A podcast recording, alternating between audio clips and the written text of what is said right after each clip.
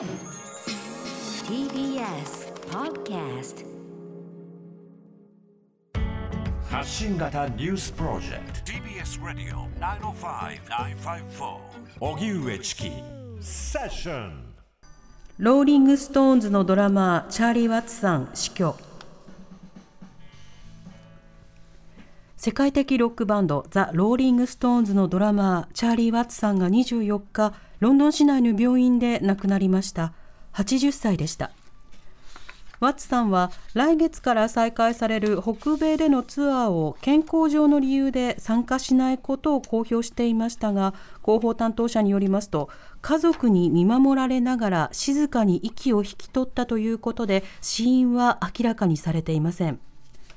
ロンドン生まれのワッツさんは10歳でドラムを始め広告会社で働いていた1963年ローリング・ストーンズに加入。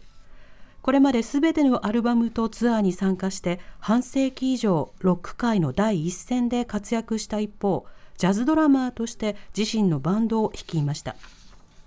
ワッツさんの訃報に際しメンバーのミック・ジャガーさんやキース・リチャーズさんはじめ元ビートルズのポール・マッカートニーさんら数多くのミュージシャンが追悼のメッセージを発信しています。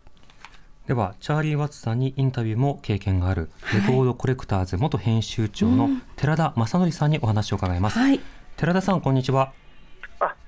さん、南部さん、こんにちは。こんにちは。よろしくお願いいたします。お願いしますよろしくお願いいたします。はい。あの最初の質問で恐縮ですがこの一報を聞いた時に寺田さんどういうふうにお感じになりましたか？はい、あのさっきもニュースでありましたけど、ツアーに参加しないがんの手術をしてっていうところまでは聞いてましたから、はい。心配はしてたんですけど、手術は成功したっていうことをすごく強く言ってたので、うん。やっぱりショックは大きかったですうね。ん。このチャーリー・ワッツさんにインタビューをされた時というのはいつどんなお話を伺ったんでしょうか？はい、あの正確に言えば僕が編集者としてインタビューについてたっていうことなんですけど、同席っていうことですね。はい、91年に彼が、えージャズのクインテットで来日したときにあの行きました。でやっぱりすごくエレガントで紳士的な人なんですようね、ん。さすがだなと思いながら、ただあの、自分の世界をすごく強く持ってる人っていうところもあるみたいなので、はい。あのマニアにはよく知られてるんですけど、ちょっと彼が独特な叩き方、ドラムの叩き方をすることがあって、はい左手でスネアを打つときは右手は打たないとあの、シンバルを叩かないとか、うん。そういうちょっとユニークな部分の個性をですね、はい。聞いてみようと思って、最後に僕が質問で口を挟んだらですね、なんかそのやり方は嫌いなんだとかね、うん。やってないとか、いや、やってるんだけど、ええ。あのなんか怒られちゃったりとかしてですね、はい、それ多分ジャズの話をもっとしたかったっていうことなんでしょうけど、うん、あのすごくなんか自分のテリトリーみたいなものがちゃんとあって、まあ、どこか皮肉屋でもあって、はい、だけどあのファンには優しくてというような、紳士的だけど、なんかイギリス人っぽいかなっていうふうな印象が残りました。これドラマーとして音楽史に残したその特徴というのはいかがでしょうか？はい。あのまあ、ビートルズと同世代に60、えまあ、彼が入ったのは63年ですけど、その頃からやってるんで、えー、あのロックンロールが50年代的なものから60年代時に的なものに移り変わるちょうどその頃にあの活躍を始めてあの、グルーブが基本的に50年代的なものと60年代的なものと違うんですね。はい。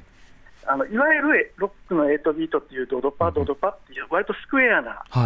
ビートでみんなやるようになって、うんうん。その基礎作りをした上で、さらにそこにいろんなニュアンスをですねあの長く活動を続けていく中で付け加えていって、地味ではあるけれども、このロックンロールのビートの、えーまあ、革新性をずっと強めていったっていうか、うんあの生命力をずっとこう継続させていったうちの一人じゃないかなと思います。うん特に日本人の人もそうなんですけど、あのシンプルなんで分かりにくい面もあるんですが、プロのミュージシャンにものすごく、しかも幅広いジャンルのミュージシャンに尊敬されるドラマーだったなっていうのを、今日 SNS とかも見ながら実感してます。うん。このチャーリー・ワッツさんのエピソードの中やあるいはその作品の中で印象的なものというのはいかがですか、はい、あの例えばですね、あのまあ、イメージの話になるんですけど、はいロックバンドっていうのはやっぱり、特にアメリカのハードロックバンドなんかがそうなんですけど、あの上半身裸になってドラマーは、がたいのいい人があの力いっぱいこうドラムを殴るみたいな、うんうんマッチョなイメージがある、まあ、特にあったと思うんですけど、バンドをビートで支えてるぜみたいな。はい、はい。それをやっぱり全然違って、そのエレガントなダンディーに決めたおじさんが後ろでですね、あのクールに決めて、ふんみたいな感じで、うん。あのかっこよく叩いてるっていう、その職人ミュージシャン的なところっていうのか、おしゃれなところっていうのか、ええ。それがイギリスっぽくもあるし、他のバンドとは違う、そのチャーリー・ワッツならではのキャラクターだったのかなとうん思います。うん、スマートなイメージという感じですかね。そうですね、うん。そうした中、寺田さん、一曲選ぶとしたら、どの曲になりますか？あ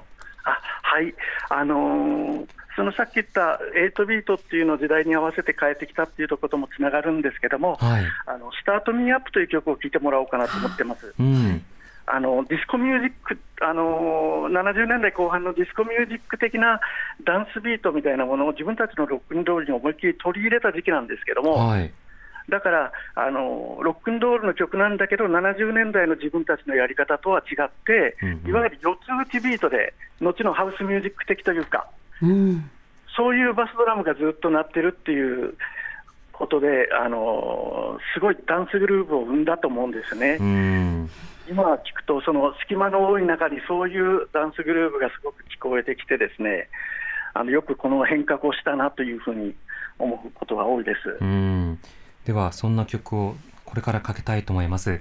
はい寺田さん、ありがとうございました。はい、ありがとうござあいましりがとうござたい。ました。レコードコレクターズ元編集長の寺田正則さんにお話を伺いました。TBS Radio 荻上チキセッション TBS Radio 905 954